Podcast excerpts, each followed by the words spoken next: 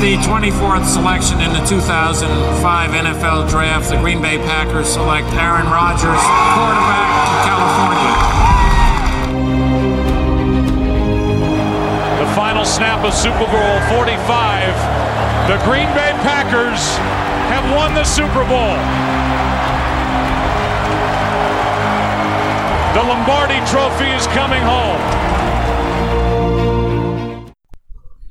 Hallo und herzlich willkommen zum Packers Talk Germany, Folge 34. Wir spielen diese Woche gegen die Cowboys. Heute mit dabei sind, wie letzte Woche auch, der Chris. Hallo.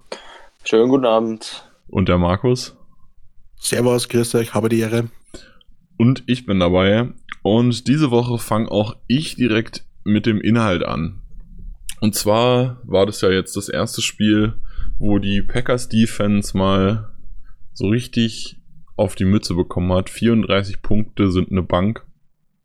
Und da wollen wir doch einfach mal schauen, was so alles nicht funktioniert hat, beziehungsweise was mir nicht gefallen hat. Also, erstmal äh, muss ich sagen, in der ersten Halbzeit war Dean Lowry super stark gegen den Run. Und er stand andauernd auf der Weak Side und irgendwie liefen die Runs immer von ihm weg. Und es hat mich super genervt. Und dann hat äh, Patton ihn auf die Strong Side gestellt. Also mal davon abgesehen, dass ich, dass er halt oft einfach gar nicht gespielt hat. Ähm, er hat insgesamt, okay, er hat insgesamt 87% gespielt. Er hat schon ziemlich viel gespielt. Ich glaube, die letzten Wochen hat er weniger gespielt. Aber es hat ein bisschen länger gedauert, bis er auf die Strong Side gestellt wurde. Dann hat er auf der Strong Side gespielt und dann hat er so einen Drive ungefähr gut gespielt. Und hat er angefangen, nur noch Fehler zu machen. Also, ich, also, da weiß ich gar nicht mehr, was ich zu sagen soll. Also, der ist gestolpert beim Snap, gestolpert beim Snap, gestolpert beim Snap. Ich glaube, drei Runs über fünf Yards, beziehungsweise einer, ich glaube, der eine war sogar bei dem einen Touchdown. Stolpert er einfach schon beim Snap vorm Kontakt mit einem Offensive Liner darf einfach nicht passieren. Äh, Kenny Clark hat ganz gut gespielt. Wobei es, ja, ja doch, hat ganz gut gespielt eigentlich. Ähm, wen haben wir noch? Tyler Lancaster. Ja. Das war gegen, also ich mag den total gerne eigentlich. Aber gegen den Run war das echt nichts. Der hat sich andauernd nach außen schieben lassen, hat sich andauernd wegschieben lassen. Lancaster wurde von Dallas Goddard zweimal sowas von weggeblockt. Also, uff. Und das kann halt eigentlich nicht sein, weil Lancaster eigentlich nur dafür da ist, bei uns den Run zu stoppen und im Pass Rush fast gar keine Rolle spielt, ne? Na, zumal er das ja eigentlich bisher immer ganz gut gemacht hat. Aber irgendwie hat er das jetzt in dem Spiel gar nicht hinbekommen. Also allgemein kann man sagen, dass der Left Guard von den Eagles uns, boah, ich weiß nicht, wie man so, so sehr auf einen Spieler reinfallen kann. Die haben uns gefühlt durchgängig verarscht, nur damit, was sie mit dem Left Guard gemacht haben. Ganz am Anfang, ähm, ein relativ langes Play, kommt der Left Guard raus und, äh, also pullt und pusht nach rechts vorne und keinen interessiert's. Und Howard, nee, ich glaub, Sanders war, glaube ich, das beim ersten Mal. Der hat hinter dem voll freie Bahn. Dann beim zweiten Play zieht er sich nach hinten raus, geht keinen Schritt nach rechts, der steht einfach nur in der Pocket und will die Pocket clean halten. Alle spielen den Lauf auf die rechte Seite. Also wirklich in einer Menge, die mir echt, also es hat mir echt Sorgen gemacht, wie, wie schlecht, also wie einfach die sich haben verarschen lassen. Nur von einem Spieler. Gut, weiter. Ähm, Kiki und Fatal Brown haben auch ein paar Snaps gespielt, war jetzt nicht so interessant. Also die Snaps von Ki Kiki hat, glaube ich, sieben Snaps gespielt. Äh, war jetzt nichts Besonderes dabei. Ähm, gehen wir erst zu den Linebackern, da gibt es ein bisschen mehr zu erzählen. Äh, BJ Goodson kann man auch wieder so abhaken nichts Besonderes, hat mich nicht beeindruckt. Aber Blake Martinez. im Spiel sieht es voll geil aus, was er macht. Der tackelt super gut. Äh, ist gefühlt der Einzige, der, wenn ein Mann in seiner Nähe ist, dass der dann auch dem Boden liegt. Das gefällt mir gut. Ähm, seine Blitze sind auch okay. Aber was mir gar nicht gefällt, ist so ein bisschen seine Spielübersicht. Also der hat sich ähnlich wie ähm, ähnlich wie äh, ich eben sagte, so vom Guard, also unter anderem auch von diesem Left Guard, hat er sich auch total verarschen lassen. Also das war, uff, das war sehr schwierig. Ähm, also da kam zum Beispiel ein Play, da, da stehen drei Spieler bereit, um das Loch in der Mitte zu stopfen. Und er ist derjenige, der das Loch, also, also man muss, fangen wir anders an, der äh, Right Guard und der Center haben Kenny Clark gedoppelt. Und dann ist Inside von Kenny Clark ein Loch und Outside von Kenny Clark ein Loch. Blake Martinez steht dahinter. Inside stand noch Amos und ich glaube Savage stand hinten dran auch noch. Dann könnte man jetzt erwarten, wenn Martinez sieht, da kommt der Running Back in die Richtung, dann macht er das äußere Loch zu, weil das innere Loch von zwei Spielern mit abgedeckt wird. Aber nein, der Running Back guckt in dieses Loch, guckt Blake Martinez an und Blake Martinez stürmt nach vorne in dieses Mittelloch und außen ist komplett frei und Miles Sanders läuft für 20 Yards. Also, oh, das hat mir echt gar nicht gefallen.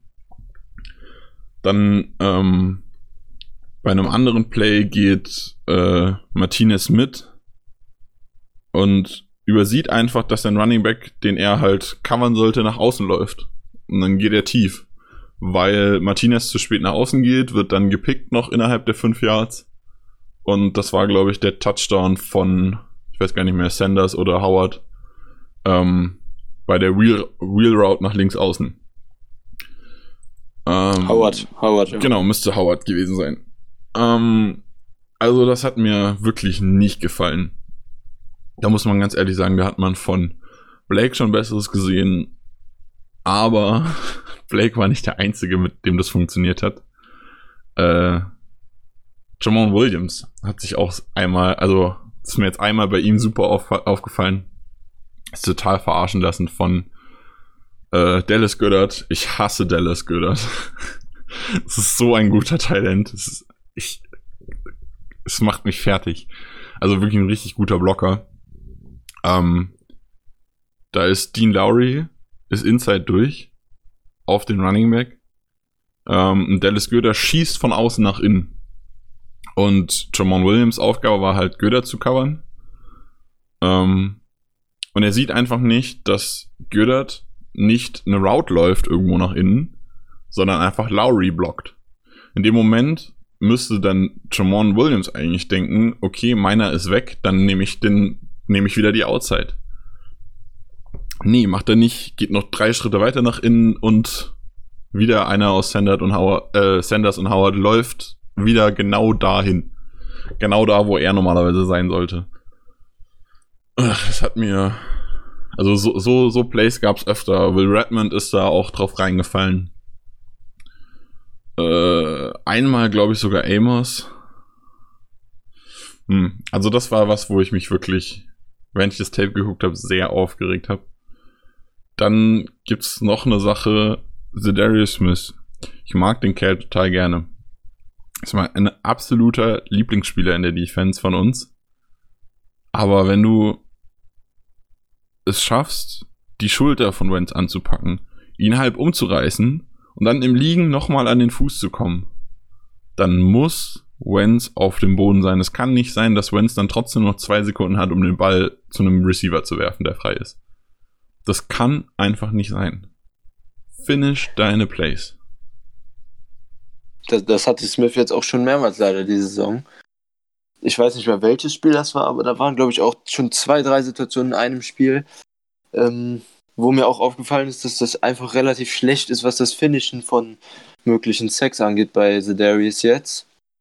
Und was ich zum Laufspiel noch sagen wollte, also zu unserem Runstop, dass ich phasenweise überhaupt nicht verstanden habe, auch aus Pattins Sicht, wie wenig Fleisch wir quasi da vorne in die Box gebracht haben. Goodson hat, glaube ich, weißt du gerade, wie viel Prozent der Defense-Snaps der gespielt hat? Äh, sieben nicht, Snaps, 11 Prozent. Ja, ja, Aber man, Snaps. aber man muss Also dazu sagen, dass verstanden. Goodson auch einfach nicht gut gespielt hat.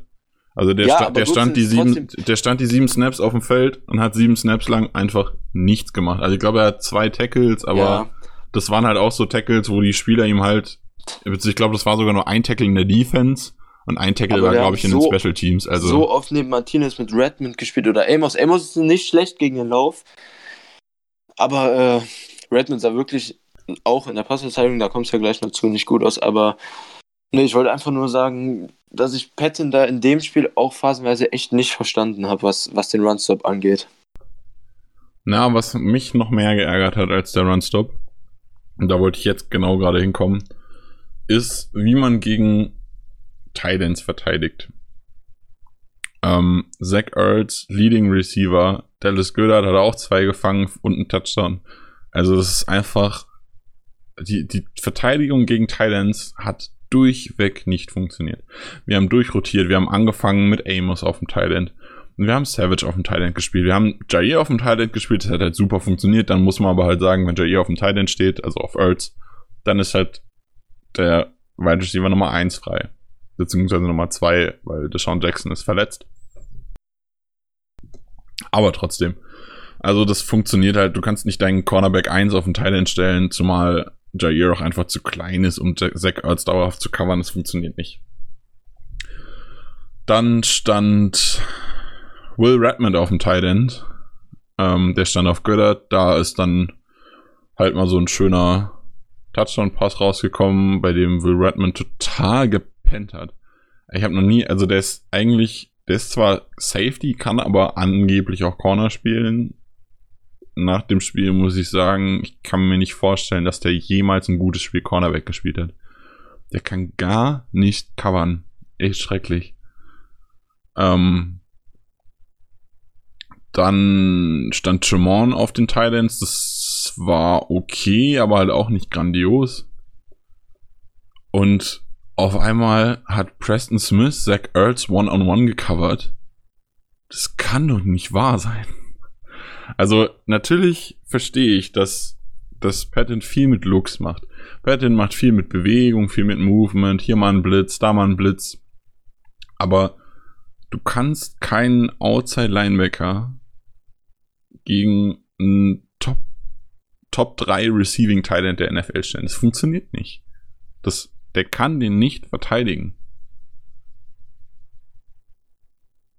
So. Auf jeden Fall kein Edge Rusher. Ja, genau. Also, das funktioniert nicht. Also, Blake Martinez stand zwischenzeitlich auch auf Earls. Da hat man dann auch wieder gesehen, Martinez ist kein Coverage-Linebacker. Ja. Ähm, und Aber- da kommen wir mal wieder Ja. seit 100 Jahren. Ich sag's, glaube ich, seit er sich verletzt hat, jedes Mal wieder, Raven Green fehlt mir so sehr in dieser Defense. Raven Ja, Green ist genau der Spieler, der ein Tight End covert, der Tight End tackelt und so weiter.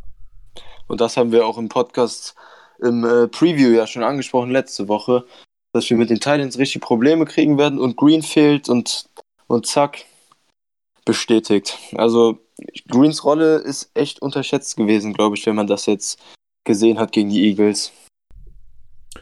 Ja, kann ich definitiv nur zustimmen. Also wie das mit Redmond gespielt wird, das gefällt mir einfach absolut nicht. Also, ähm, egal wie man es spielt. Also ob Redmond jetzt den Slot, also, also den kurzen, kurzen, die Green-Rolle spielt, ob Savage die spielt, ob Amos die spielt, das ist scheißegal. Also irgendwie spielt die keiner so, wie Green sie gespielt hat und das tut uns echt weh. Ähm, ich hoffe einfach, dass Oren Burks bald wieder fit ist, so schnell wie es geht. Weil das ist so ein Spieler, der ist ein ähnlicher Spielertyp wie Green, noch ein bisschen, bisschen mehr Heavy, bisschen mehr Linebacker halt. Weil er wirklich ein konvertierter Safety ist und eben nicht wie Green ein Safety, der Linebacker spielt. Ähm, und ich hoffe, dass Burks dieses Loch dann füllen kann. Sonst wird es ganz, ganz, ganz, ganz bitter. Ja, wir kommen ja dann eh noch zum Injury Report und Aaron Burks hat ja Limited schon trainiert. Also, ja. Genau, also da kommen wir dann nachher nochmal zu, aber ich hoffe einfach, Das dass der so schnell wie möglich wieder ganz viel bei uns spielen kann. weil es mich, also es macht mich fertig zu sehen, was da nicht funktioniert. Also das Ja, ist halt wirklich die, diese eine Rolle, Burks Green, wo man halt in der, also da kann man, da muss man halt auch ehrlich sagen, man kann gute Kunst jetzt schwer irgendwie einen Vorwurf machen, ja, er hat den Roster nicht gut zusammengestellt. Wenn die halt zwei Spieler Er wegfallen, verletzungsbedingt ähm, auf der Rolle, dann ist es halt auch einfach schwierig. Wie du vorhin schon gesagt hast, allein von diesen Blocking-Scheme-Dingern, Nick, er wurde outgecoacht von, vom Offense-Koordinator von den Eagles. Na, das, Zumindest das vom würde ich, das würde ich gar nicht mal so krass sagen, aber also auch, ja, aber nicht nur. Also es war auch ganz oft einfach so ein Versagen von Einzelspielern, wo man sich einfach Ja. nur geärgert hat. Also ja, Ja, es waren Plays dabei, halt wie diese Dinger mit dem, wo, wenn der Left Guard irgendwie gepult hat, das total komisch war. Also wo die, die Defense gar nicht verstanden hat irgendwie, was die Offense gerade tut. Ähm, da muss ich ganz ehrlich sagen, ja, das war nicht gut, aber da muss man dazu sagen, da haben sie adjusted und das hat dann später wieder funktioniert. Also ich glaube, in der zweiten Halbzeit erinnere ich mich gerade an ein, ein Play, wo der Left Guard gepullt hat und das, da hatten wir einen recht frühen Run-Stop. Diese dickeren Dinger waren, glaube ich, alle in der ersten Halbzeit, bin ich mir nicht hundertprozentig sicher. Aber da, dagegen hat man sich so ein bisschen angepasst, das hat irgendwie funktioniert. Gut, dann also, haben wir ja noch. Fazit Vielleicht ganz kurz, Nick. Na, wir haben ja noch so ein paar Spiele offen, Also, bevor ich wir zum Fazit zwei. Sachen.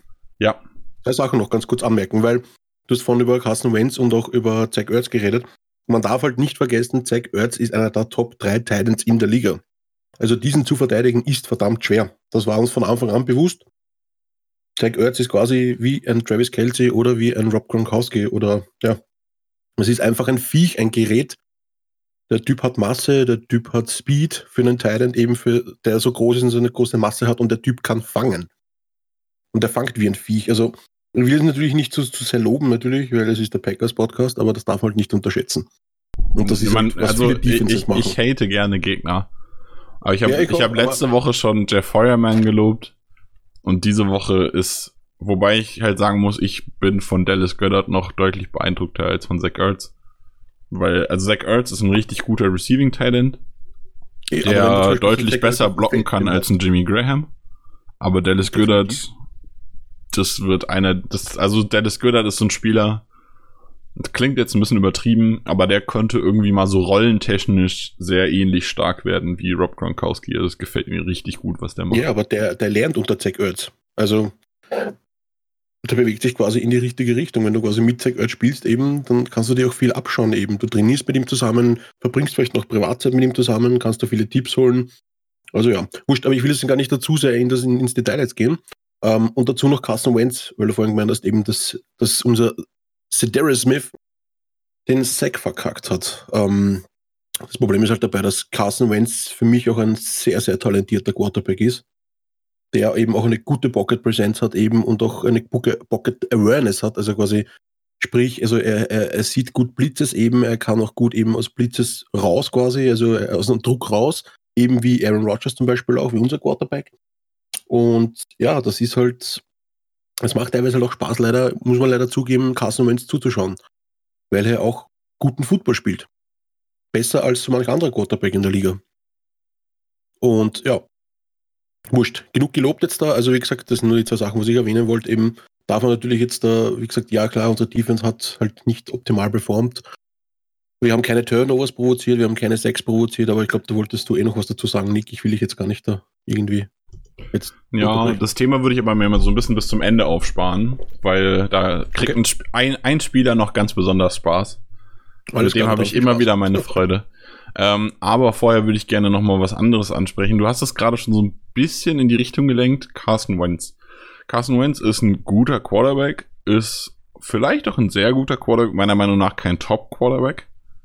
Aber das ist so ein bisschen Ansichtssache. Lennart letzte Woche zum Beispiel hätte mir da auch widersprochen.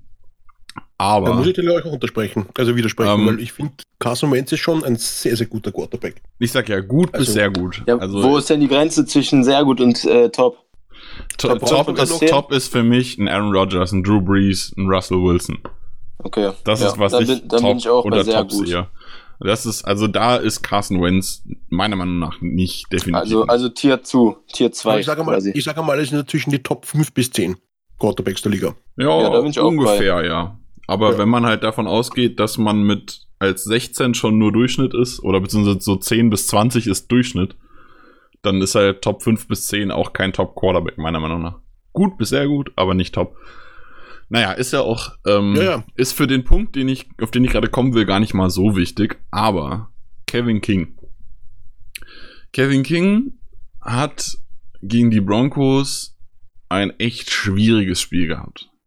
Und man hat gegen die Broncos schon gesehen, was Kevin King ganz gut hinkriegt, ist durch, ich nenne es mal semi-legale Plays, weil er manchmal schon sehr nah an einer Strafe ist, die er, wo er ein bisschen Glück hat, dass er sie nicht bekommt, ähm, seine mangelhafte Coverage auszugleichen. Gegen die Broncos hat es ganz gut funktioniert, weil Joe Flacco kein Top Quarterback ist und auch kein 5 bis 10 Quarterback ist. Gegen Carsten Wentz hat es weniger gut funktioniert, aber immer noch okay. Und das ist genau das, wo ich dann dachte, ja, wenn da der ein oder andere Pass von Carsten Wentz müh besser kommt, dann sind das mindestens drei oder vier Catches, die da Receiver relativ entspannt gegen Kevin King machen, weil Kevin King seine Coverage verhauen hat. Der ist immer so eins, zwei Schritte nebendran, gerade so weit, dass er bei einem nicht perfekten Wurf noch irgendwie die Finger dazwischen kriegt. Ist ein, also ist nach, im, gerade im Vergleich zu Jerry Alexander, der ja in der Coverage meistens hat jetzt auch schon zwei, drei Mal irgendwie Fehler gemacht, kein Ding. Ähm, aber meistens so ist, dass er wirklich auch die perfekten Pässe irgendwie noch rausgefischt kriegt. Ist ein Unterschied, finde ich. Also, ähm, Kevin King ist kein Bust. Er ist, wenn er gesund ist, ein guter Cornerback. Aber er ist kein sehr guter bis Top-Cornerback. Und das hat man in dem Spiel halt meiner Meinung nach wieder relativ deutlich gesehen. Ich finde, man sieht immer mehr, wenn man äh, Jair und King nebeneinander sieht, dass Jair halt so der Prototyp Man Corner ist, das einfach überragend macht, egal gegen wen. Und bei King habe ich immer mehr das Gefühl, dass er gar nicht so ein guter Man Corner ist, sondern in Zone Coverage eigentlich viel besser aufgehoben wäre. Ähm, was, was halt neben Alexander, wie ich gerade gesagt habe, dann noch stärker auffällt, finde ich. Ja, also wie gesagt, er ist in der Coverage, in so einer One-on-One-Coverage halt sehr mangelhaft. Ähm, dann kommen immer wieder Lücken. Er ist einen Schritt nebendran. Er lässt sich, also gab es auch ein Play von Alshon Jeffrey, wenn ich es richtig im Kopf habe, wo er ihn einfach so, so einen kurzen Fake Inside abschüttelt und dann von Wentz diesen perfekten Pass eben bekommt, wo dann King nicht mehr hin, hin, äh, seine Hand dazwischen bekommt. Und zack, 15 bis 20 Yards irgendwie war es, glaube ich, ein Play aufgegeben. Ähm, er macht dann danach den Tackle, das ist auch gut und man kann nicht jedes Play verteidigen, ich weiß und so weiter. Aber sowas sieht man halt bei ihm so ein bisschen öfter. Bei Jair, der hat ähm, ein schlechtes Play gehabt, meiner Meinung nach. Und es war was, wo ich auch, ich hätte schreien können. Die stehen an der Goal-Line und die stehen drei Receiver in der Bunch-Formation. Und die zwei hinteren Receiver kreuzen und das reicht, um drei Defense-Spieler komplett aus dem Konzept zu bringen, wen sie zu covern haben. Das kann doch nicht sein. Also, es kann doch nicht sein, dass man einfach drei Spieler in eine Band stellt, kreuzt und keiner weiß, welcher Mann wem gehört. Das war dieses Play, wo Alshon Jeffrey, genau, Alshon Jeffrey den, den Touchdown fängt, äh, wo er irgendwie Jair so voll überläuft und dann total frei steht in der Endzone. Also, uff, das war nicht gut. Äh, unsere Safeties, ja, Savage und Amos haben wieder ein gutes bis sehr gutes Spiel gemacht. Das Einzige, was man eben so ein bisschen kritisch sehen muss, ist, dass sie diese Green-Rolle einfach beide nicht hinbekommen haben. Ähm, das ist nicht ihr Spielstil, das ist okay, aber es hat halt nicht so richtig funktioniert. Bei Daniel Savage sieht man immer wieder, der braucht zwei, drei Schritte irgendwie, um seinen Speed zu bekommen und seine Tackles zu machen. Die macht er dann. Aber halt irgendwie so ein, wie halt Green das spielt, als Linebacker relativ weit vorne mit Speed irgendwie ist nicht sein Ding. Und dann haben wir noch Will Redmond, der gefühlt null Geschwindigkeit hat. null. Gerade im Vergleich zu Savage. Okay, Redmond ist, ich glaube, kein undrafted Free Agent, aber relativ tief gewesen, glaube ich. Den haben wir irgendwann mal als Free Agent gepickt und Savage haben wir in der ersten Runde gedraftet. Ich erwarte nicht, dass die gleich gut sind. Aber Redmond kommt echt mit einer Geschwindigkeit von nix übers Feld. Also Redmond hat mir als Safety nicht, als Free Safety nicht gefallen, als Linebacker-Hybrid nicht gefallen, als Coverage Safety nicht gefallen. Das Einzige, was, man Red, was bei Redmond gut funktioniert, ist, wenn man ihn irgendwie als Strong Safety so ein bisschen tief äh, in eine Double Coverage stellt, wo er dann irgendwie so die tiefe Seite eines Receivers covern kann. Das kriegt er hin. Und dann, wenn der Run kommt, das hat er ganz gut gemacht. Also wenn der Run in seine Richtung kam, hat er gut mitgeholfen, hat er zwei, drei wichtige Tackles gemacht, glaube ich. Aber sonst war das, hm, hat mir absolut nicht gefallen. Also diese, dieser offene Spot von Green ist einfach in alle Richtungen Mist. Also ich glaube, ich laber schon die ganze Zeit jetzt viel zu viel. Ganz ähm, kurz noch, Will, Will Redmond ist von die, von die 49ers in der dritten Runde gedraftet worden, 2016. Okay, ja. Aber wie gesagt, also wir haben ihn ja. ja auch als Free Agent, glaube ich, geholt. Wir haben da für ihn nicht getradet, wenn ich es richtig im Kopf habe. Ja, ja, sowieso. Wir waren bei den Chiefs ähm, nämlich im Practice Squad und wir haben ihn dann 2018 geholt, im September. Genau, also ähm, da warte ich halt auch nicht so viel. Aber naja. So, Outside Linebacker, da waren wir noch nicht. Ähm, also Darius Smith habe ich gerade schon so ein bisschen angesprochen. Preston Smith habe ich auch so ein bisschen angesprochen. Ähm, Preston Smith hat aber von der Edge, wenn er rushen sollte, einen guten Job gemacht. Gegen den Lauf war er okay. Er, ich wünsche mir, was, was ich, ich wünsche wünsch mir manchmal, dass Spieler von außen, die nach innen den Run stoppen wollen, nicht versuchen, um die Spieler durchzugehen. Also wenn, wenn ein keine Ahnung, ein Tackle zum Beispiel spielt, nehmen wir jetzt mal den Right Tackle und Lowry steht gegenüber und die blocken sie, und der Tackle blockt Lowry gerade und inside läuft der Spieler. Dann kommt Preston von außen und versucht drumherum zu laufen. Gib doch einfach mal dem Pärchen so einen Schubs und schiebt die in die Lücke. Also das funktioniert bei anderen Teams ganz gut und bei uns scheinbar gar nicht. Dass man sich einfach gegenseitig so ein bisschen in die richtige Richtung hilft. Einfach mal äh, den Tackle mitblocken, damit der Mitspieler dann irgendwie vielleicht eine Hand frei hat, um innen den Run zu stoppen. Aber sonst gibt's bei Preston Smith halt wenig zu meckern. Wie gesagt, in die Coverage gegen Earth gehört der einfach nicht. Das kann er einfach nicht. Ähm, Rashan Gary hat mir ganz gut gefallen. Hat 18 Snaps gespielt, hatte, wenn ich es richtig gesehen habe, glaube ich, auch sogar einen Pressure dabei, hat einen Tackle geha gehabt. Also war ganz gut. Nicht grandios, aber war okay. So, und jetzt mein Liebling, Kyler Fackrell. Boah, was soll ich sagen? Der hat drei Tackles ver verbaselt. Einen davon zum Touchdown. Ich weiß, also ich würde jetzt gerne rumschreien und ihn beleidigen und was weiß ich, aber eigentlich habe ich das, habe ich ihn schon oft genug schlecht genannt. Kyler Fackrell gehört einfach nicht aufs Feld. Nicht, wenn ich einen Rashan Gary habe, nicht, wenn ich zwei Smiths habe, nicht, wenn ich alles andere habe, was in der Defense an Personal da ist, dann ist Kyler Fackrell echt jemand, den will ich außer bei Verletzungssituationen nicht auf dem Feld sehen. Ja, Third String quasi. Ja.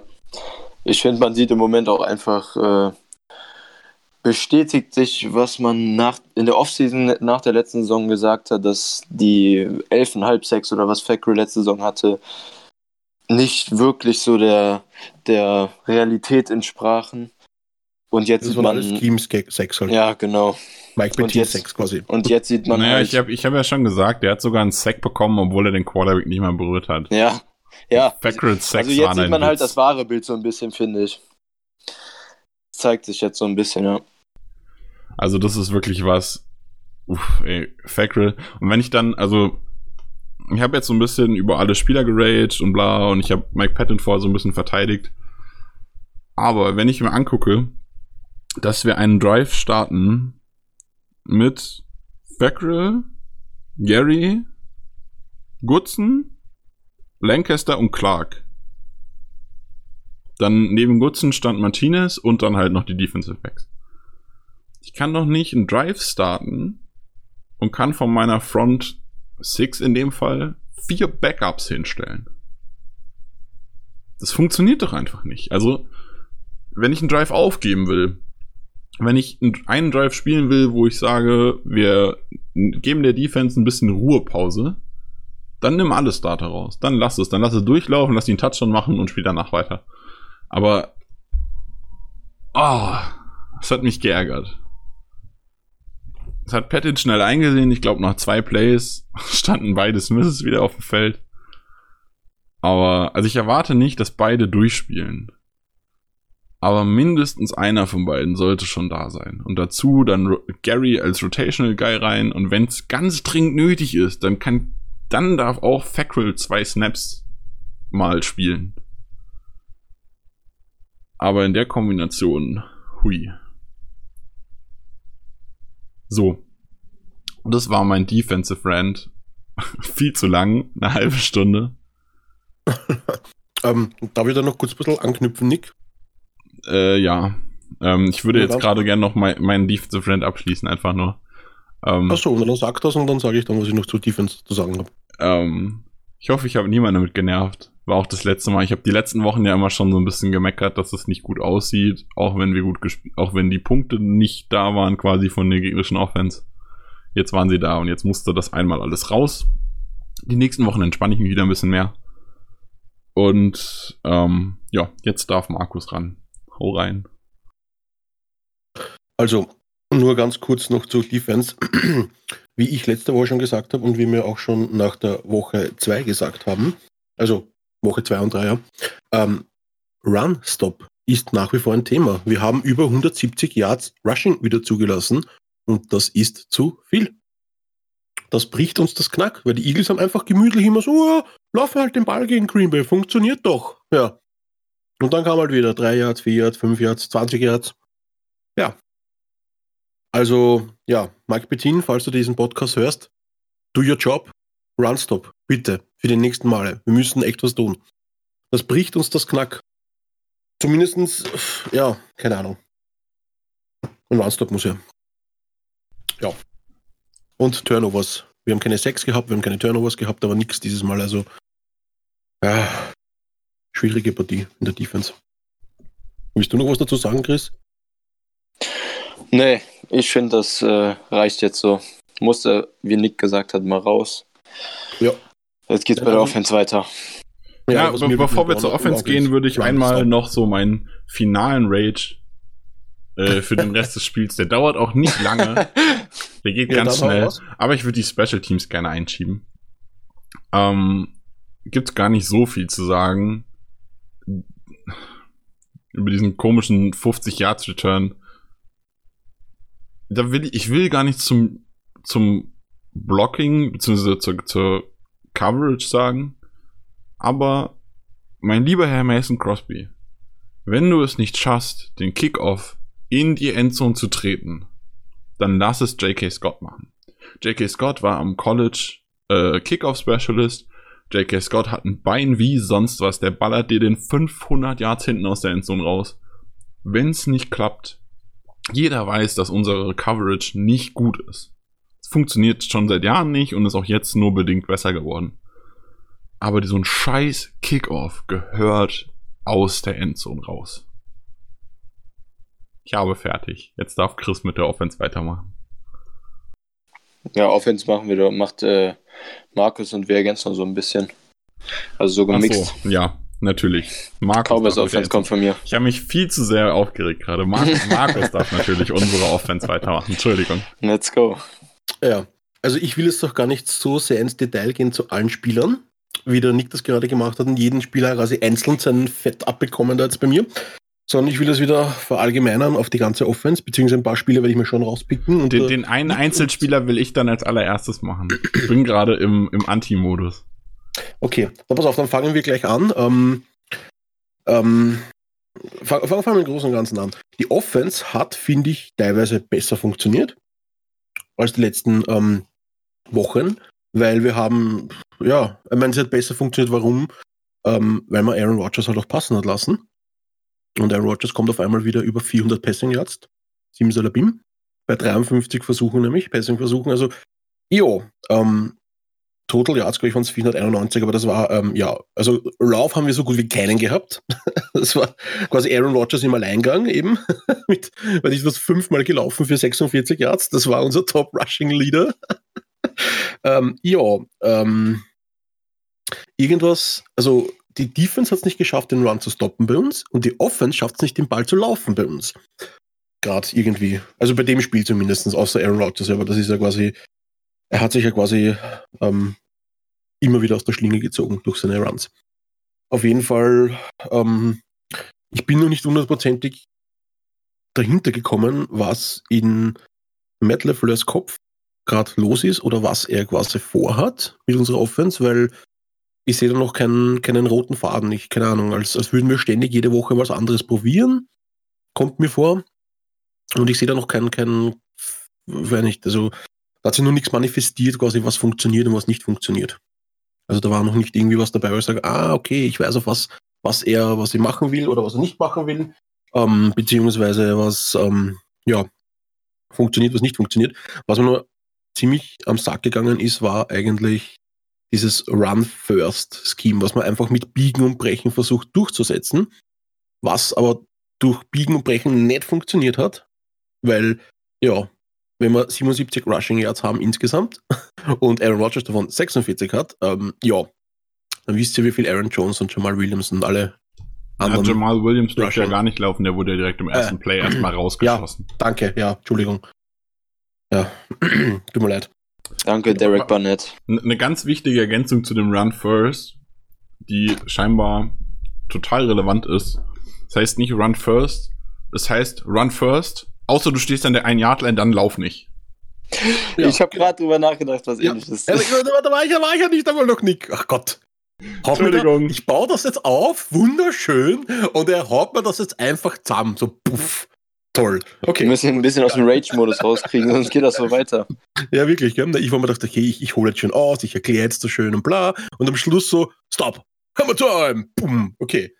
Ja, das wollte ich nämlich noch sagen, genau. Und, wenn, und Run First, dann hört man, okay, sagt man, macht das nicht, dann lasst man Aaron Rodgers einfach wieder Aaron Rodgers Sachen machen. Und er hat wieder über 400 Passing Yards auf einmal. Äh, Yards per Passing wieder mal 7,7, auch ein schöner Schnitt. Jetzt hole ich mal ein paar Statistiken raus. Der Nick hat zur Defense, glaube ich, fast keine rausgehaut. Jetzt mache ich mal bei Statistiken heute. ähm, auf jeden Fall, ja. Da muss irgendwie was passieren. Also, ähm, soll man es dann, ja, soll ich? Nein. Soll man? Ja, okay.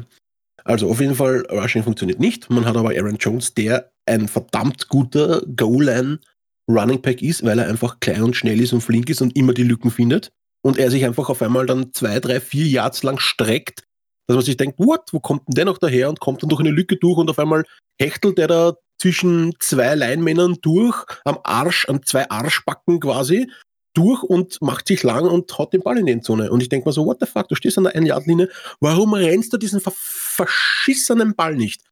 Du hast Danny Vital, einen verdammt geilen Running Back. Wieso rennst du den Ball nicht? Wieso machst du nicht den Play-Action oder was und lässt Aaron Rodgers von mir nach links laufen? sondern so ein Play quasi, was ich gerade bei den Broncos im Kopf habe, was, was sie mit, ähm, mit Peyton Manning sogar gemacht haben. So was hätte ich gerade im Kopf gehabt. So quasi, er täuscht an, Fullback steht da, steht Aaron Jones da, er macht die Ballübergabe, quasi joggt kurz auf die Seite so, wie er es immer macht nach einer Run-Übergabe und dann auf einmal gibt er Gas und rennt in die Endzone. Man kann so viel machen und was machen wir, wenn wir passen? Ja, wurscht. Okay, da kommen wir jetzt dann ähm, ganz kurz einmal zum Positiven. Äh, Devonta Adams hat seine Targets bekommen, Devonta Adams hat geliefert. Devonta Adams hat sich aber leider auch verletzt. Also gute Besserung. Mr. Adams, ich hoffe, du bleibst nicht allzu lange fern, uns fern. Ähm, wie gesagt, es waren 10, 10, ähm, äh, 10 Mal den Ball gefangen für 180 Yards. Das war Season High, glaube ich. Er hat kein einziges Spiel bis jetzt 180 Yards gehabt. Aber was er noch immer nicht hat, ist ein Touchdown. Er hat noch keinen Touchdown gehabt. War es nicht sogar Career High, glaube ich? Ja, ja war Career High. Ja. Zakahira, ah, okay. Ja. Alles klar. Und noch in besser. drei Vierteln, ne? In drei Vierteln, ja. Also wenn wir noch ein viertes Viertelfilm gehabt hätten, den One-Hander hätte er gehabt, was Jimmy G verkackt hat. Aber da kommen wir dann gleich dazu. Da will noch ein bestimmter Herr in unserer Reihe, gerade in, unserer, in der Dreierreihe, noch nicht dann kurz auslassen dazu.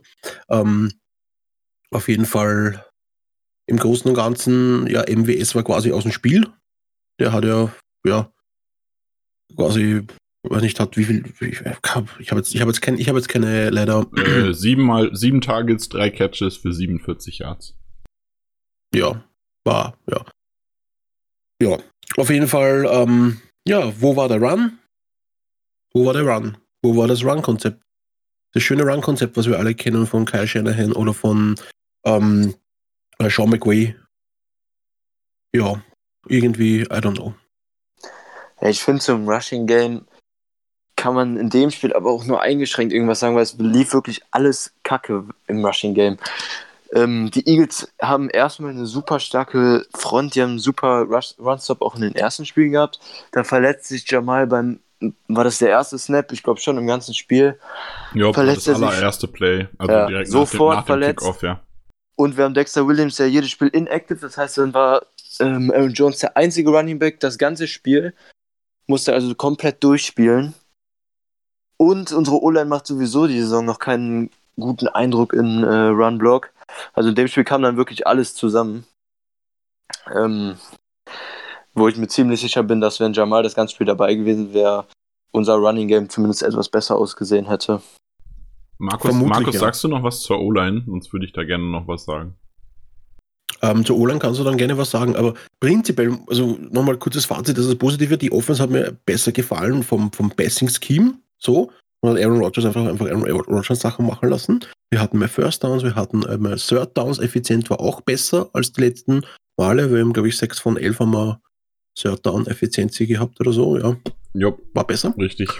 Ähm, ja, ähm, sonst eben, ja, hm, was, was, was soll man das großartig sagen? Weil, wie gesagt, Rushing, ich, ich kann jetzt nichts zu Aaron Jones sagen, weil er war quasi aus dem Spiel.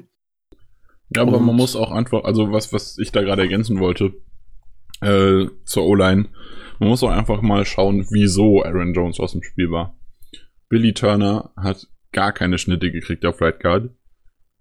Und der richtige, also ich habe schon mehrmals gesagt, auch die letzten Wochen, und das wissen wir auch alle, dass Brian Bulaga ein super geiler äh, Pass Protection Right Tackle ist, aber nicht unbedingt ein Run Game Right Tackle und auch dieses Power, äh, dieses Zone Scheme von LeFleur nicht sein Ding ist.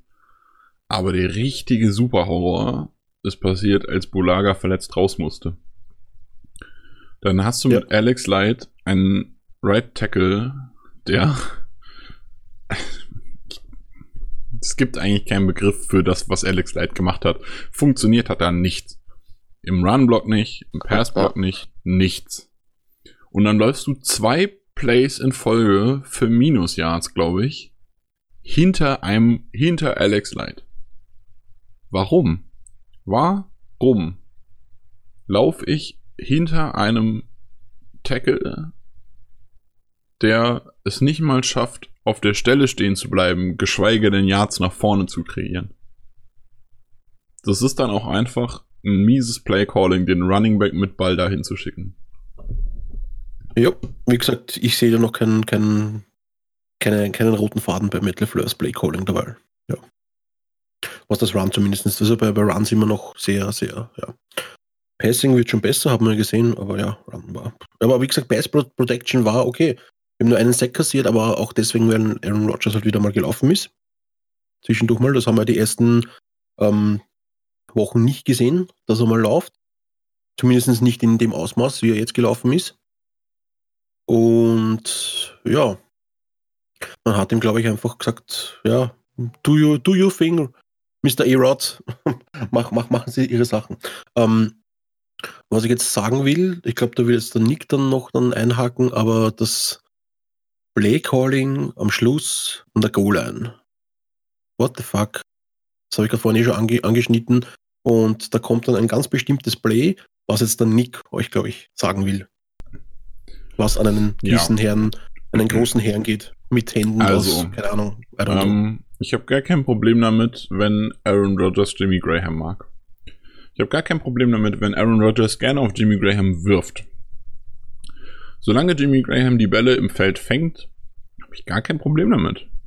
Ich habe auch kein Problem damit, wenn man Jimmy Graham ähm, und Devontae Adams so laufen lässt, dass Devontae Adams beide Defensive Backs ein bisschen auf sich zieht und Graham einen freien Touchdown fängt.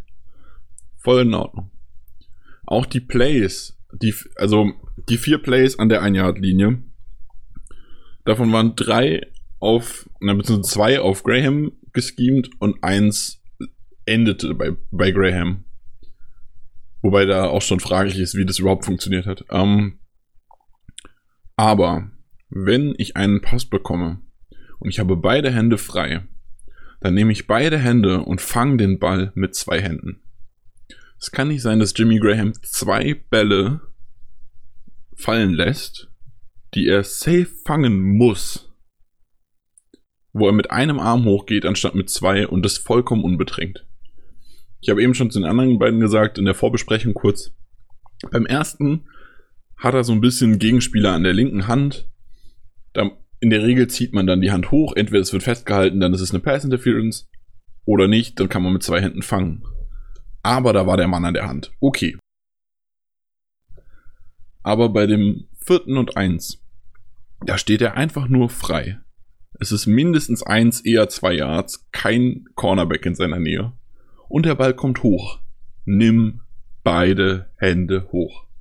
Wenn ich noch einmal sehe, dass Jimmy Graham den Ball nur mit einer Hand fängt oder zu fangen versucht und dann nicht fängt, ich buche einen Flug, Flug nach Green Bay und sorge dafür, dass Jimmy Graham nie wieder für uns auf dem Feld steht. Das ist unnormal. Wie, also, ich verstehe sowas nicht. Wieso muss man so ein Showman sein, dass man nicht einfach sagen kann, ja, ich nehme die zweite Hand und dann mache ich einen Catch und dann mache ich einen Touchdown und dann gewinnen wir dieses Scheißspiel. Ich verstehe insgesamt einfach nicht, wie es sein kann, dass Graham so uneffektiv ist. Den ersten Versuch von den vier haben, das war doch, glaube ich, der, der Fade einfach auf Graham, wo er eins gegen eins gegen, ich glaube, es war McLeod, also ein relativ kleiner Safety, einfach einen Fade kriegt. Der war zwar auch ein bisschen unterworfen von Rogers, aber Graham ist der besserliche Teil der Liga, das muss man sich auch mal, mal wirklich geben. Und äh, kriegt, der kriegt 10 Millionen im Jahr, das ist so viel für ein Talent und kriegt es nicht hin mit seinen 2,1 Meter eins oder was er ist, dann McLeod mit, weiß ich, 1,82 oder so zu schlagen bei einem Fade. Naja, er hat, ihn ja, er hat ihn ja geschlagen. Er hat nur den Ball fallen lassen. Ja, da, ja gut, dann, dann so. Aber es, es kann einfach echt nicht sein was du hast gesagt hast, braucht man gar nicht mehr viel zu sagen. Es, es fehlte auch einfach die Motivation, was zu machen. Beim zweiten das, Play, das war, das zweite Play war sowieso ganz, nee, das zweite Play war dieser komische Pass auf dritte, äh, Vitale. Das dritte, ja. Nach genau. dem, also das war auch, da kann man auch kurz was zu sagen, ähm, war ein Play-Action-Spielzug, der vollkommen schief gegangen ist, weil Lewis den Edge durchgelassen hat, weil er halt eine kurze Route wahrscheinlich in die Endzone laufen sollte. Und Rogers total pennt irgendwie, keine Ahnung, der hat es gar nicht mitgekriegt, dass der da offen durchläuft und wirft dann viel zu kurz auf Vitale. Wäre sowieso nichts geworden. Bei dem dritten geht Rogers nach links raus und Graham läuft einfach nur zwei Schritte nach vorne und bleibt an der Endzone stehen. Nicht mal in der Endzone, an der Endzone bleibt er stehen. Keine Bewegung, nichts. Er will gar nicht frei sein. Er steht einfach nur da und wartet darauf, dass Rogers den Ball wegwirft oder gesackt wird. Vor allem direkt nachdem er vorher ja. den Ball perfekt bekommen hat und ihn fallen gelassen hat. Das, es war halt so schlecht, man konnte nicht mal im Ansatz sehen, welche Route das jetzt werden sollte von Graham. Sollte das wieder ein Fade sein? Sollte es diesmal irgendwas nach innen werden? Äh, furchtbar, wirklich. Und dann beim, beim vierten, den der dann, ich habe gerade schon gesagt, ich war keine Ahnung, wie Graham es geschafft hat, frei zu sein mit dem Effort, den er hatte. Der ist auch so zwei Yards in die Endzone reingelaufen und bleibt stehen und bleibt stehen und bleibt stehen und bleibt stehen. Und dann kommt Lazar, glaube ich, von der Seite und hat ihn in der Route schon überholt und rutscht an ihm vorbei, weil er irgendwie versucht, seinen Corner noch loszuwerden und nicht Graham in eine Double Coverage zu stellen. Und dann geht Graham auf einmal zwei Schritte nach hinten und keiner geht mit. Keine Ahnung. Ich habe keine Ahnung, was die Eagles Defense da gemacht hat, aber es war auch, also ich verstehe nicht, wie man so wenig Aufwand betreiben kann, trotzdem zweimal frei ist und dann den Ball nicht fängt. Das ist einfach schlecht. Ich liebe Tonyan. Ich freue mich so auf Jay Sternberger. Titans können so viel Spaß machen, aber nicht, wenn sie Jimmy Graham heißen. Das macht einfach gar keinen Spaß. Ja. Ja. Ja. Ja, ich würde sagen, jetzt äh, Playcalling. Graham haben wir jetzt ein bisschen geroastet. Ja, aber ganz kurz will ich noch dazu sagen, ähm, Gimo, Geronimo Allison hat auch wieder ein gutes Spiel gehabt. Ja. Hat zwar nur vier Targets gehabt, aber davon hat er drei gefangen für 52 Yards und Touchdown. Also, ja, vom Average her fast wie Devonta Adams, 17,3 Yards Average.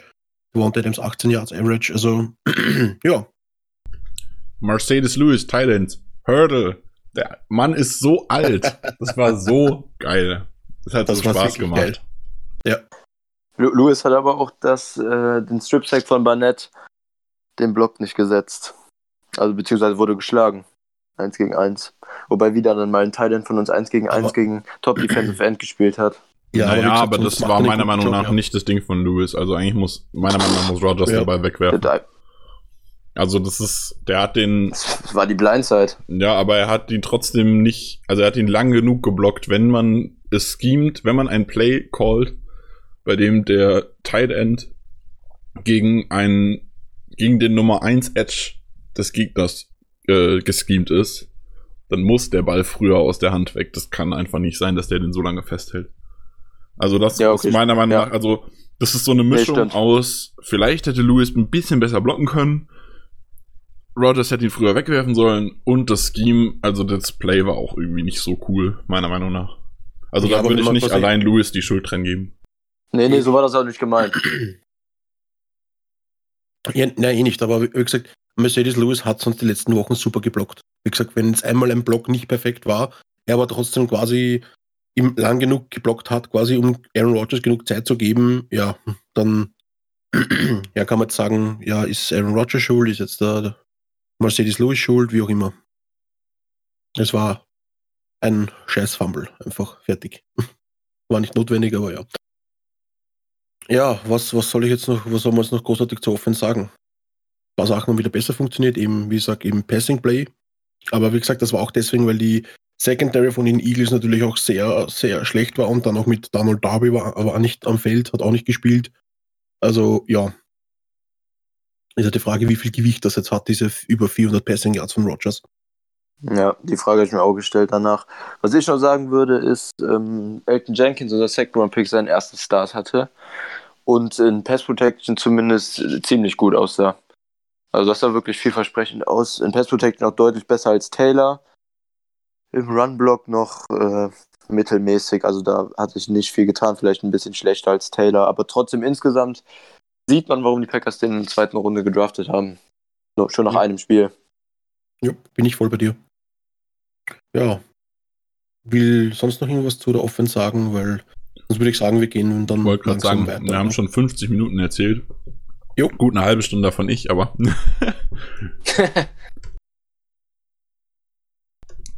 Dann haben wir Ja. ähm, ein paar Roster-Moves die Woche. Als allererstes hatten wir einen, äh, wir haben ein paar Linebacker ähm, zum Tryout da gehabt. Und dann haben wir BJ Bello gesigned, aber nur ins Practice Squad, also eher irrelevant. Ähm, der wandert seit 2017 so ein bisschen von Practice Squad zu Practice Squad. Der war bei den Browns zwar am Anfang ja im Active Roster, hat aber glaube ich nie gespielt. Dann war er bei den Cardinals im Practice Squad, dann haben die Eagles ihn da, haben ihn da rausgefischt. Äh, beziehungsweise haben ihn, glaube ich, auch zu ihrem Practice Squad und dann irgendwann kurz vor Ende des Jahres auch nochmal geholt, äh, in den Active Roster geholt, hat dann aber auch, glaube ich, glaube ein Spiel gespielt oder so. Also nichts groß Interessantes. Dafür wurde Brady Sheldon, also auch ein Linebacker aus dem Practice Squad entlassen. Nicht so relevant. Was ein bisschen in- interessanter ist, apropos Titans, ähm, die Packers haben einen Tight entlassen. Ich habe diesen Tweet gesehen, the Packers have released Tight und bin fast in Freudentränen ausgebrochen. Dann habe ich gelesen Evan Baileys und dachte mir so, na, langweilig, falscher Tight Ähm, und haben dafür Tim Williams geclaimed, ist ein Outside Linebacker, kommt von den Ravens, der wurde da gewaved. Äh, zudem gibt es auch nicht so viel zu erzählen. Das ist so ein Rotational Guy gewesen. Hat bei den Ravens ein bisschen gespielt, hat nicht so wirklich beeindruckt. Hat ein bisschen, hat schon Potenzial. Wurde in der dritten Runde sogar tatsächlich mal gedraftet von den Ravens 2017. Ähm, also Potenzial ist definitiv da, aber so richtig überzeugt hat er bisher noch nicht. Ich hoffe, dass er vielleicht ganz vielleicht ein bisschen mehr überzeugen könnte als Fackrell und dann müssten wir Fackrell gar nicht mehr auf dem Feld sehen. Das würde mich, das würde mein inneres Defensive Herz sehr, sehr glücklich machen. Und dann haben wir noch natürlich wieder einen Injury Report ähm, vom, zum Spiel gegen die Cowboys. Da steht so einiges drauf. Wir haben es schon angesprochen. Devante Adams mit seiner Zehenverletzung trainiert nicht. Ähm, da ist fraglich, was da passiert. Wahrscheinlich wird er nicht spielen am Wochenende. Man hat es aber noch nicht ganz aufgegeben. Ähm, Tony Brown hat mit einer Hamstring-Verletzung nicht trainiert. Das könnte auch bitter werden. Ähm, Kyler Factual hat nicht trainiert mit einer Schulterverletzung. Ich, mein Gemüt erhält sich. Aber Kevin King hat auch nicht trainiert mit einer Groin-Verletzung. Und dann halt natürlich Jamal Williams mit seiner Concussion hat auch nicht trainiert. Ähm, dazu kommen dann Montravius Adams, der Limited trainiert hat und vermutlich spielen wird am Wochenende. Adrian Amos hat irgendwas am Bizeps, aber hat voll trainiert. Ähm, Brian Bulaga hat auch Limited trainiert und wird am Wochenende vermutlich spielen. Oren Burks hatten wir schon angesprochen, hat Limited trainiert. Jimmy Graham hatte seinen Veteran Rest wie immer, den er sich absolut nicht verdient hat. Ähm, Jake Komoro ist wieder da, hat voll trainiert. Blake Martinez hat wieder irgendwas an der Schulter, hat Limited trainiert und Will Redmond hat scheinbar auch eine Concussion, hat aber zumindest Limited so ein bisschen wahrscheinlich die Einheiten ohne Körperkontakt mitgemacht. Bei den Cowboys sieht das Ganze auch für uns ganz interessant aus. Und zwar haben nicht trainiert die beiden Tackles, Left Tackle, Right Tackle, äh, Lyle Collins und Tyron Smith. Außerdem Limited trainiert der Guard, Starting Guard Zach Martin. Und wen gibt es sonst noch so Interessantes zu erwähnen? Sean Lee hat voll trainiert, aber mit einer Knieverletzung, der Starting Linebacker. Ähm, Demarcus Lawrence, Defensive End, hat nur Limited trainiert, die werden aber wahrscheinlich beide spielen. Ja, Xavier Woods, der Safety, hat auch, hat voll trainiert, aber auch irgendwie angeschlagen. Und dann was, was für uns nicht so gut ist, dass der wieder fit ist, ist Michael Gallup. Der hat auch Limited trainiert und wird am Wochenende wahrscheinlich spielen. Ähm, Gerade mit Amari Cooper, der auch ein bisschen angeschlagen ist, hat auch nur Limited trainiert. Wäre es ganz schön gewesen, wenn Gallup erst nächste Woche fit wird. Ist aber leider wahrscheinlich diese Woche schon wieder fit. So, und dann würde der Chris euch jetzt gerne so ein bisschen was allgemein zur Cowboys Offense sagen, richtig? Richtig. Na dann, hau rein. Yes. Cowboys Offense. Ähm, muss man, glaube ich, ein bisschen ähm, vorsichtig rangehen. Die sind extrem stark in die Saison gestartet und sahen wirklich auf allen Positionen extrem stark aus. Sind jetzt auch nach Week 4 ein bisschen Statistik. Ähm, dritter Platz in Yards per Game, achter Platz in Points per Game, haben die viertbeste Rushing und die fünftbeste Passing Offense, also da die Offense in allen Kategorien Top 10 im Moment. Prescott sah in den ersten drei Spielen ziemlich gut aus, besser als man es erwartet hatte. Hatte man ein bisschen das Gefühl, er spielt dafür seine Vertragsverlängerung. Aber die guten Spiele von den Cowboys waren gegen die mit schlechtesten Defenses, die es im Moment gibt in der NFL. Das waren Redskins, Giants und, und Dolphins, die alle im Moment ähm, Bottom 8 sind, also die schlechtesten, unter den schlechtesten 8 Defenses in der NFL, was Yards per Game angeht. Ähm, jetzt hatten die Cowboys am was Monday Night oder Sunday Night, ich weiß es nicht genau, das erste Spiel gegen eine durchschnittliche Defense der Saints, die zwar statistisch im Moment relativ weit unten steht, aber ähm, eigentlich etwas stärker ist, als das im Moment in der Statistik aussieht. Ähm, eine Top-Defense ist es trotzdem nicht und da haben die Cowboys wirklich nicht gut ausgesehen. In der Offense haben 10 Punkte gemacht. Elliott hatte ein Average pro Run von 1,9 Yards. Prescott hat keinen Touchdown geworfen, eine Interception.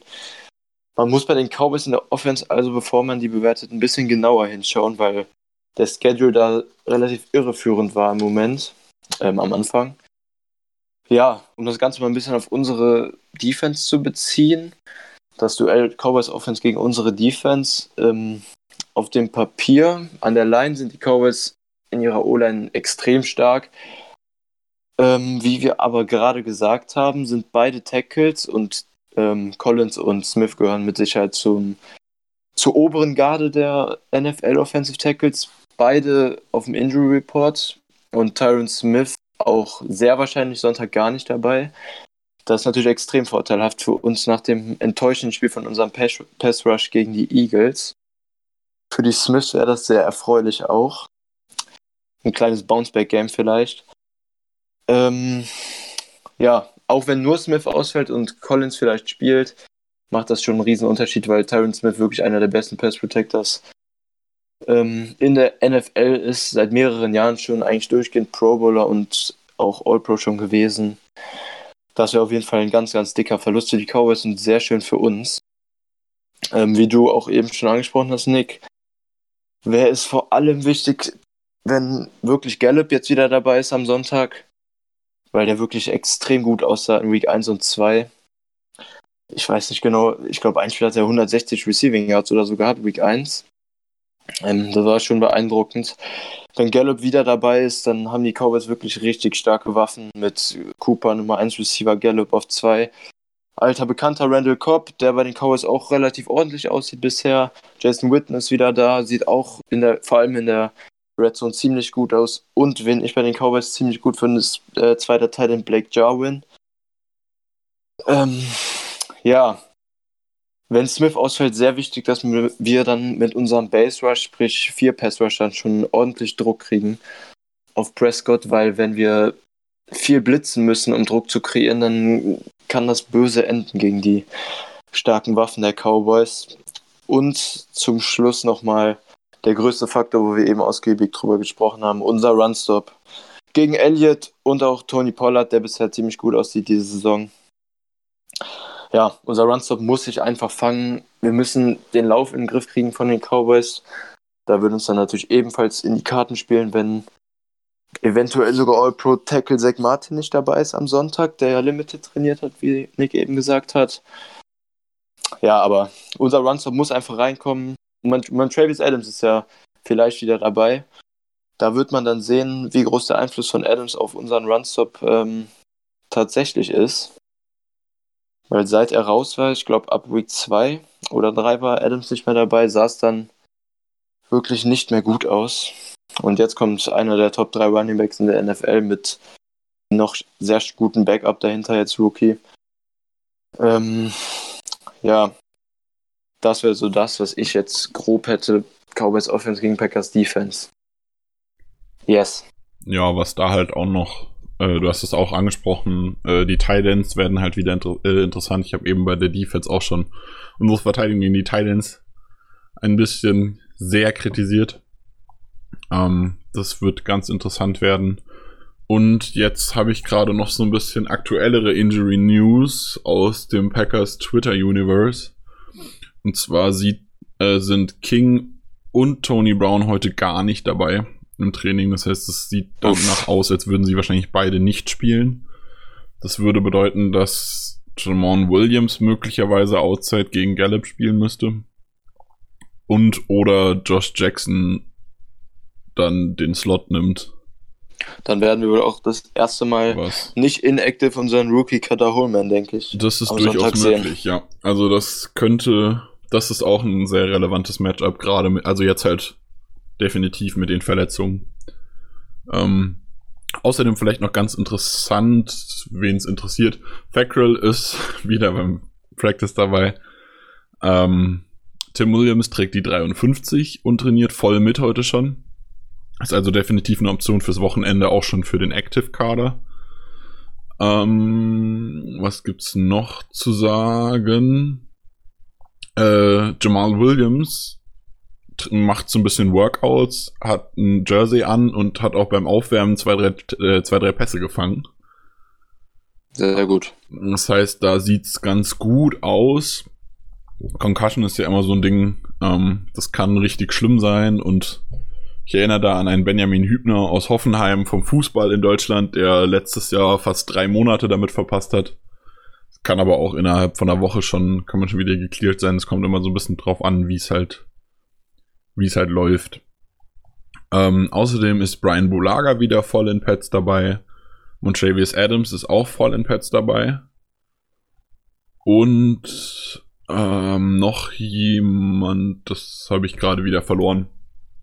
Ähm, aber, achso, ich glaube, Fackrell war der dritte noch in der Reihe, genau. Ähm, die wieder voll mittrainieren. Das heißt, die Defense ist relativ voll wieder, bis auf eben unsere Cornerbacks. Ja, Bulaga wäre natürlich super, wenn er dabei ist am Sonntag. Ja, habt ihr noch was? Cowboys Offense, was ich vergessen habe, gegen unsere Defense? Mm, naja, also Michael Gallup ist wahrscheinlich wieder da, wird wieder spielen. Den Ein Name, den man halt noch erwähnen sollte, ist Randall Cobb, der im Slot spielt. Ja, wollte ich auch Ja. noch dazu kommen. Ähm, ach so, ja, dann darfst du das gerne auch sagen. Mach du. Also ja, na, kein na, kein Problem. Nein, ich wollte nur sagen, also Michael Gallup ist wahrscheinlich wieder dabei, ähm, aber noch immer questionable. Amari Cooper ist questionable. Das ist auch ein dickes Ding, weil das seitdem er letztes Jahr von den Raiders zu den Cowboys getradet wurde, hat er da bei den Cowboys richtig eingeschlagen, weil bei den Raiders eigentlich eineinhalb Jahre quasi nicht wirklich existent war. Und auf einmal kommt er zu den Cowboys und ist eigentlich der Top 1 Wide Receiver und definitiv finde ich auch ein Top 10 Receiver in der Liga wieder. Von der Produktion. Das heißt, die beiden sind sehr, ja, im Auge zu behalten und eh klar, unsere alte Liebe, immer noch bestehende Liebe, für mich noch immer ein Packer, Randall Cobb als Slot bei den Dallas Cowboys. Ja, das wird interessant. Ich schätze mal, da wird es viel. Pre-Game-Liebe geben zwischen Rogers und Cobb. Naja, aber gerade wenn man halt, gerade wenn man halt bedenkt, was, ähm, was gerade mit unseren Cornerbacks so verletzungstechnisch passiert, könnte Randall Cobb uns tatsächlich richtig, richtig wehtun am Sonntag. Wenn sie ihn richtig einsetzen, definitiv, ja. Ja, das sieht bei den Cowboys bisher relativ danach aus, als würden die den zumindest besser einsetzen als, als wir letzte Saison. Ähm, was sollte ich gerade noch? Ach, genau. Was mir ein bisschen Sorgen macht, Nick hat eben nochmal angesprochen, ähm, Titans Battle gegen unsere Coverage gegen Titans, wie gut Witten bisher aussieht in der Red und Endzone. Ähm, ja, letzte Woche sahen wir ziemlich scheiße aus gegen Titans. Jarwin ist auch in der Endzone immer wieder für einen Touchdown gut. Also neben dem Runstop der zweite große Punkt für mich, den wir jetzt in Dallas auf jeden Fall korrigieren müssen. Coverage gegen Titans. Vor allem in der Red Zone. Aber Jason Witten hat bis jetzt noch keinen Touchdown gemacht. Ich glaube, seine Season High gerade, also in der Saison waren 54 Yards bis jetzt auch nur. Also er hat immer so im Spiel kriegt er vier Targets im Schnitt. Na, dann ist er jetzt Aber- Zeit für mehr. Nächster. aber vielleicht, vielleicht wollen sie das natürlich ausnutzen dann, weil wir gegen Titans nicht sehr gut abschneiden Ja, zurzeit. also ich würde vermuten, Coverage. dass Witten und Jarvin, die ja auch gegen die Saints schon beide, äh, also gemeint jeweils Receiving, die da waren, erst Witten, dann Jarvin, deutlich mehr äh, spielen werden, gerade wenn eventuell Cooper und oder Gallup irgendwie nur teilweise spielen können oder gar nicht spielen können, wer weiß. Äh, Gehe ich davon aus, dass viele zwei Teile in Sets wieder werden, was für uns tatsächlich sehr, sehr schwierig wird. Ah, Entschuldigung, ich habe vergessen. Ähm, Entschuldigung, er hat natürlich schon zwei Touchdowns, glaube ich, die Season. Jason Witten. Ich will Ich, keine ich falschen habe mich gerade schon, ich habe mich gerade gewundert. Aber gegen die Giants und gegen die Redskins. Also das Ja, darf man nicht überbewerten. Ja, das habe ich.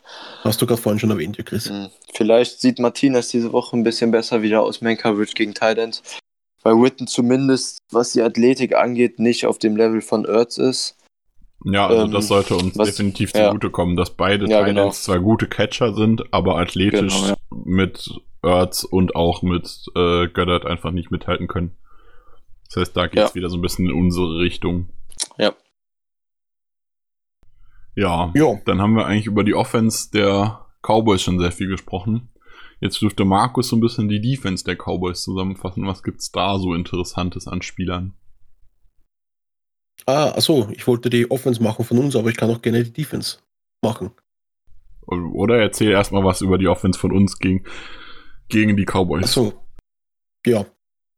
Also, wie ihr schon Nick vorhin erwähnt hat, eben Devonta Adams ist ähm, questionable, beziehungsweise schaut nicht gut aus wegen seinen ähm, wegen, seinem, wegen seiner Zehe, wegen seiner Zehen-Injury.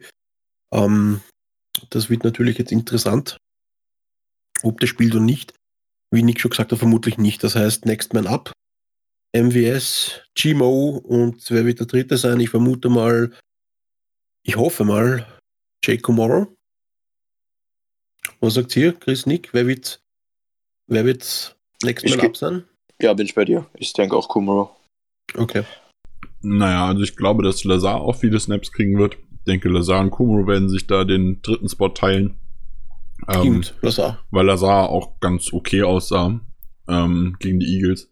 Mal ganz davon abgesehen, dass ich einfach davon ausgehe, dass wir mal wieder viele zwei Thailand-Sets sehen werden. Viel Fullback, Danny Vitale. Eben weil auch wir jetzt endlich mal gegen immer noch eine gute Defense spielen, aber definitiv keine Top 5 bis Top 10 Front 7, wo der Lauf eigentlich besser funktionieren sollte, wo ein Vitale besser funktionieren sollte als Vorblocker und so weiter und so weiter. Ja, ähm, was zu sagen ist vielleicht, die Dallas Cowboys sind gegen den Rush nicht schlecht. Also die lassen im Schnitt, ich meine, das klingt jetzt vielleicht viel, aber sind auf Platz 12 mit 96,8 Rushing Yards pro Game. Also das könnte man positiv, aber auch negativ sehen.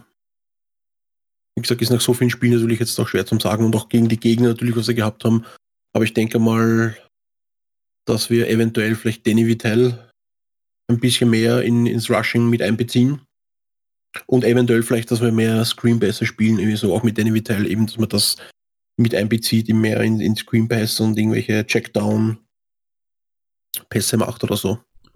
Also Baron was, ich, was ich gesehen habe, was ähm, wo die, die Defense der Cowboys gegen die Saints ein bisschen arg Probleme hatte, waren okay, sie haben mit Kamara auch einen krassen Running Back, aber äh, kurze Pässe, Screenplays und so weiter waren sie nicht so bombastisch. Also da waren sie eher so auf einem Niveau wie wir. Ähm, auch eben Spiel gegen Titans ist bei der Defense der Cowboys ein ganz, ganz großes Problem. Die haben zwei ganz gute Corner eigentlich. Die sind Byron Jones und Avusi sind ganz okay, bis ja ganz gut schon. Ja. Ähm, aber danach ja. hört's halt auf. Also so ein Coverage Guy irgendwie für Slot und Tident ist dann irgendwann schon schwierig. Also ich denke, dass wir da leider wieder sehr viel Graham sehen werden. Ja. Ähm, ich, ich. Ja, bitte Chris.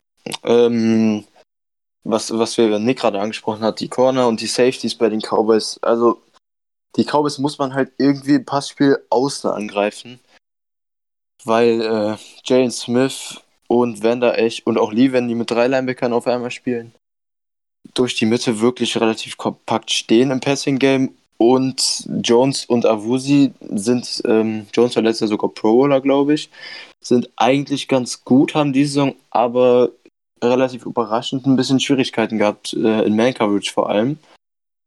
Und ähm, Avusi vor allem schon einige Flaggen provoziert, also einige Pass-Interferences.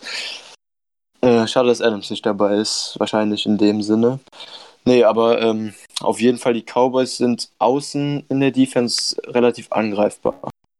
Also, also was sehr gut funktioniert hat, äh, sind vor allem äh, kurze Routes nach außen.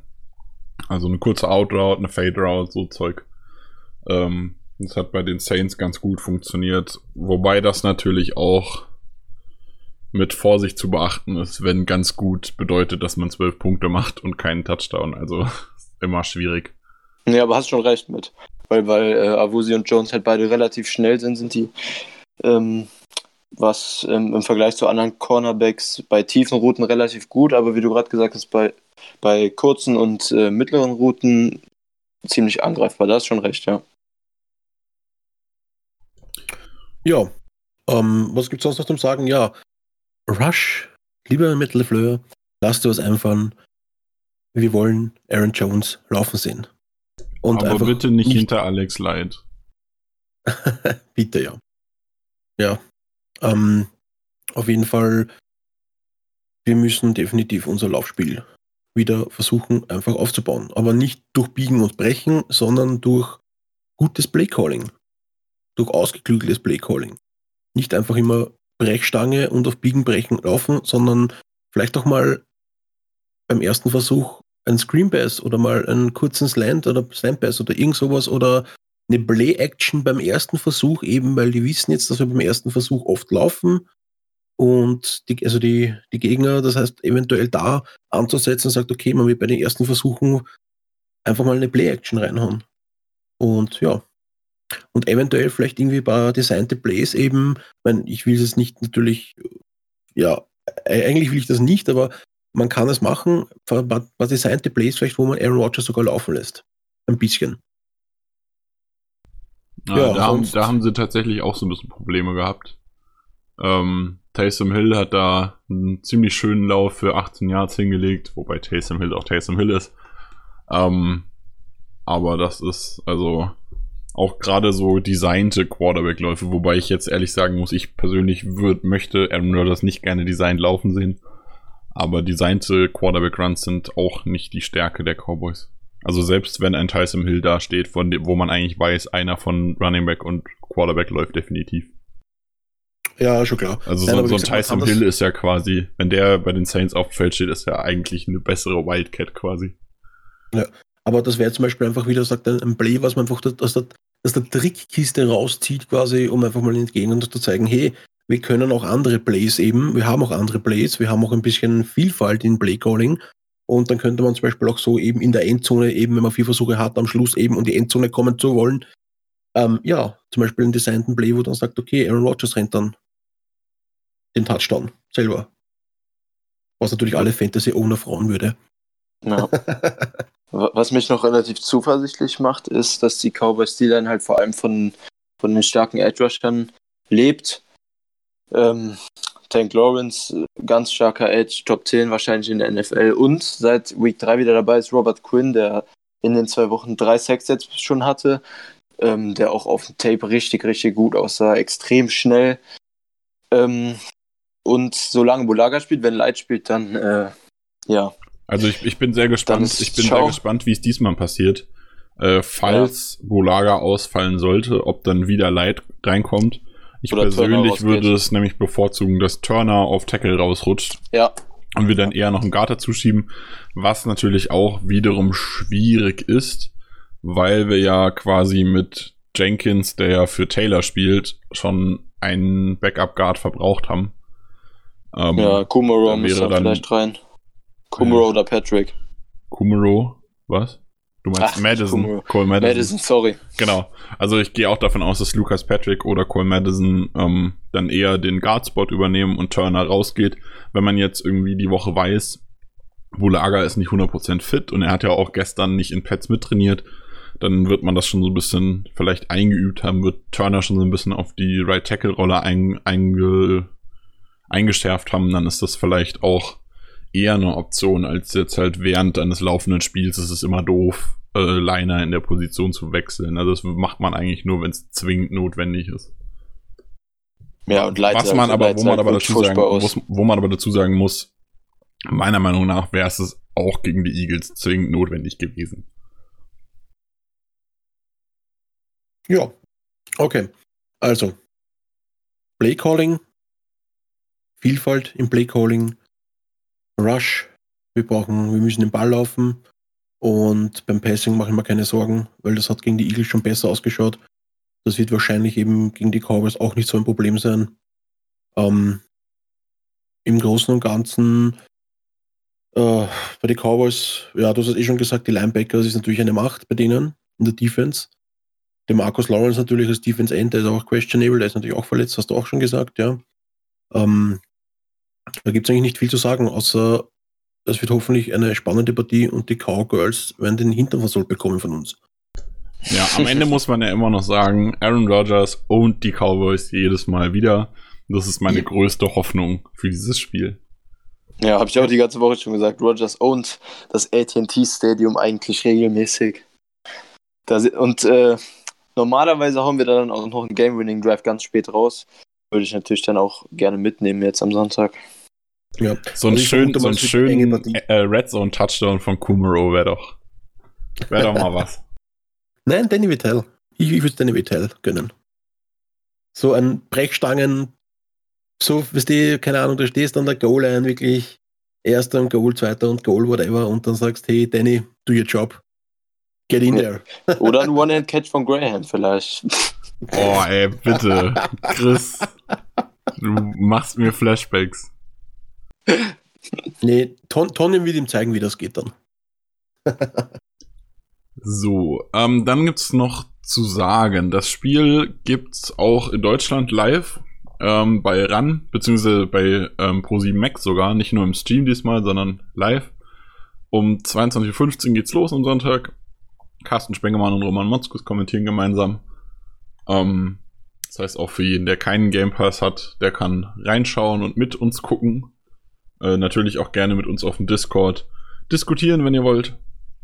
Und dann wird's jetzt Zeit für unsere Bold Predictions zum Ende der Woche. Und natürlich auch unsere Tipps fürs Spiel. Chris, was hast du dir diesmal überlegt? Ähm, die, die Packers kriegen das Laufspiel ins Rollen und die kriegen den Run der Cowboys relativ in den Griff und gewinnen am Ende mit, mit 28 zu 21 in Dallas. Und wie ich gerade gesagt habe, wir halten Elliott bei unter 50 Rushing Yards. Ziemlich riskant, aber. Das ist eine Ansage. ich, ich vertraue Adams, also mal Travis Adams. Der kommt jetzt wieder zurück, der bringt da wieder Stabilität rein. Und Offense Bowl Prediction nehme ich auch aufs Run Game bezogen. Hat ähm, Aaron Jones sein zweites Topspiel diese Saison. Aber Danny Vitale wird auch seinen ersten Touchdown machen. Und zwar per Reception. Ja, Mann. Ja. Yes. Packers gewinnen auf jeden Fall. 28-21. So, Markus, du bist an der Reihe. Ja, also ich muss mich da Chris irgendwie so, so äh, anschließen. Also ich hätte auch irgendwie so gemeint, wir machen 28 bis 30 Punkte und die Cowboys werden sowas zwischen 20 bis 24 Punkte machen. Ich bewege mich eher so ein bisschen jetzt einmal mit ein paar Punkte auf und ab. Also ich sage mal 28 bis 30 werden wir machen und ich sage mal so 20 bis 25 werden die Cowboys machen. Und meine Bold Prediction wäre definitiv ähm, Jair Alexander Pick 6 und Savage Pick 6 und Zedarius Smith und Preston Smith werden zusammen wieder, schnallt euch an, mindestens 4-6 machen. Ich hau jetzt ihn einfach raus. Und offensmäßig wird es so sein, dass Aaron Rodgers sein zweites 400 Yards Passing Game hat. Und dazu kommt noch, dass Aaron Jones 150 Scr- Scrimmage Yards hat. Das heißt eben Du natürlich. willst Passing und 150 Rushing Yards von Aaron Jones haben. Ja, 400 Yards von Rogers, ja, ja, aber Zwei Pick Aaron- zwei Ja. Pick Six und dann sind es trotzdem maximal 30 Punkte? Das, das sind nicht die Dolphins. Also wenn man die, wenn man sich das anguckt von den Stats, dann ist es ein, das ist ein 52 oder so. Naja, Moment einmal, Moment einmal. Ja, aber leg dich mal auf ein Ergebnis fest, komm. Hier jetzt nicht Ranges von Okay, fünf Punkten machen. Passt, alles klar. Gut, also dann sage ich, Bernhard, es wird ähm, ein 34 zu 24. Oder Jawohl. sieben- sagen wir 27. 34 zu 27. Das, was uns die ähm, Eagles gegeben haben, werden wir den Cowboys geben diese Woche. So, dann habt ihr mir, ihr habt mir so ein bisschen meine Predictions und auch meine Gesamtprediction schon weggenommen. Okay. Ähm, deswegen muss ich mir jetzt noch so ein bisschen was anderes überlegen. Also klar, wir halten Elliott definitiv unter 50 Rushing Yards, da schließe ich mich dem Chris an. Ähm, aber was ich diesmal predikten werde, eine Negativ-Prediction für die Packers. Randall Cobb wird zwei Touchdowns fangen. Dafür Buh. dafür abwarten, werden wir, wird, werden das die einzigen zwei Touchdowns sein. Ähm, die Cowboys machen außerdem noch ein Feed Goal, sind dann bei 17 Punkten. Wir gewinnen 24 zu 17 durch einen Game-Winning Drive zum Schluss mit einem 50 Yards Pass auf MVS und einem Red Zone Touchdown von Jay Kumaro. Ja, Ja, schön. das ist, das ist meine, meine Bold Prediction diesmal. Let's go. Gut, Ja. dann, wann wir spielen, wo man es zu sehen kriegt, habe ich eben schon gesagt. Will ich noch ganz kurz einhaken, Nick? Ja, Ähm, für alle österreichischen Zuhörer, Puls 4 übertragt das Spiel auch im Free TV in Österreich. So. natürlich auch an die, an die österreichischen Packers. Nee, die Info, sorry. Dann bleibt mir nicht mehr viel anderes übrig, als mich bei Chris und Markus zu bedanken, dafür, dass ihr mitgemacht habt heute wieder. Ich danke. Jo, danke schön. Danke. Eine Ehre, so wie immer. Und auch vielen Dank an euch, die uns zugehört haben. Wir haben jetzt fast anderthalb Stunden gequatscht. Ähm, heute mal sehr negativ. Ich hoffe, wir können dann nächste Woche wieder Positives berichten. Ohne Ende, gerne nur Positives. Außer über Fackrell und Graham, da meckere ich weiter. Aber ähm, alles andere darf gerne immer positiv sein. Und dann sage ich euch viel Spaß am Wochenende und Go Pack Go. Yes, ganz wichtiges Spiel am Wochenende. Go Pack Go. Ja, go by go. Wir machen das. Peace out. Viert euch.